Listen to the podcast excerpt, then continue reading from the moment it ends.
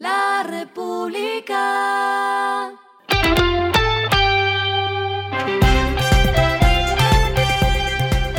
Al final de la jornada, esto es lo que debes saber sobre el comportamiento de los negocios, las finanzas y la economía. Las movidas de hoy fueron. El presidente de Ecopetrol, Ricardo Roa, anunció este miércoles una inversión de 1.200 millones de dólares para mejorar la calidad de los combustibles. La meta es en los próximos siete años, de aquí a 2030, hacer inversiones para tener gasolina limpia, anunció Roa durante un debate sobre el precio de la gasolina en el Congreso.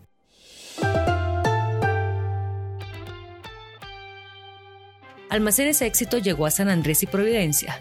Inaugurarán las primeras cuatro tiendas en la isla y con estas llegan a 262 puntos y 25 departamentos en el país.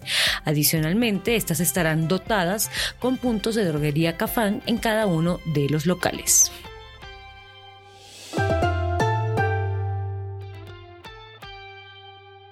La organización Terpel, junto con su filial Terpel Exportaciones, informó que suscribió un contrato por 617 mil millones de pesos con CENIT Transporte y Logística de Hidrocarburos para el transporte por poliducto de productos combustibles bajo la modalidad de capacidad firme. Este contrato tendrá vigencia por un año a partir del 1 de septiembre. Lo que está pasando con su dinero.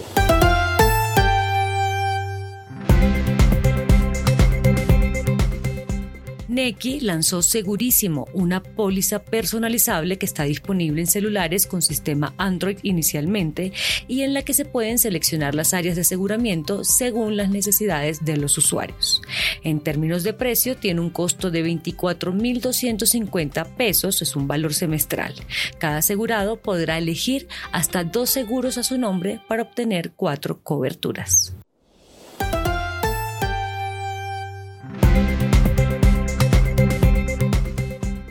Los indicadores que debe tener en cuenta. El dólar cerró en 4.085,33 pesos, bajó 24,75 pesos. El euro cerró en 4.464,65 pesos, subió 13,84 pesos.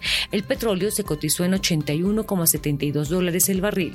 La carga de café se vende a 1.340.000 pesos y en la bolsa se cotiza a 1,84 dólares.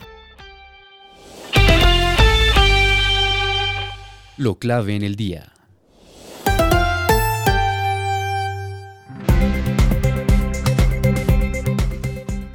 Los candidatos a la alcaldía de Bogotá le pidieron a Claudia López frenar el proyecto del Corredor Verde por la séptima.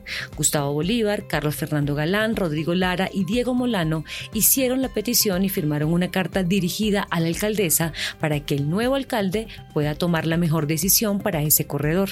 La carta se conoce un mes después de que se abrió la licitación del proyecto. Esta es la última obra que conformará lo que será la primera línea del metro de Bogotá. Las otras tres obras son las alimentadoras de la Avenida 68 en la Avenida Ciudad de Cali y el viaducto. Según el cronograma proyectado, en octubre se prevé que se adjudique el proyecto y en noviembre tener la firma del contrato. A esta hora en el mundo.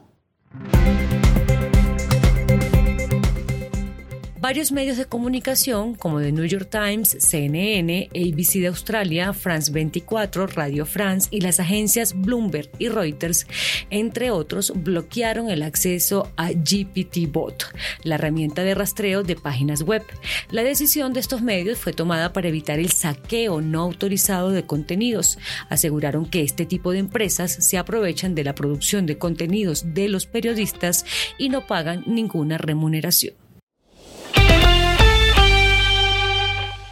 Y el respiro económico tiene que ver con este dato. El CEO de Cine Colombia, Munir Falá, anunció que como parte de la celebración del Día del Cine tendrán una actividad especial. Todas las funciones en todas las salas de cines del país y para cualquier película tendrán un precio de 6 mil pesos. La jornada se realizará el lunes 25 de septiembre y reiteró Falá también aplicará para las funciones 2D, 3D y 4D en cualquier localidad. La República.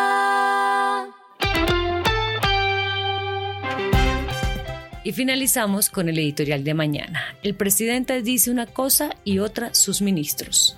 La concertación nacional es todos empujar para el mismo lado, sin meter palos en la rueda del trabajo en equipo. Pero una cosa dice Petro y otra las ministras de Trabajo y Agro. Esto fue Regresando a casa con Vanessa Pérez.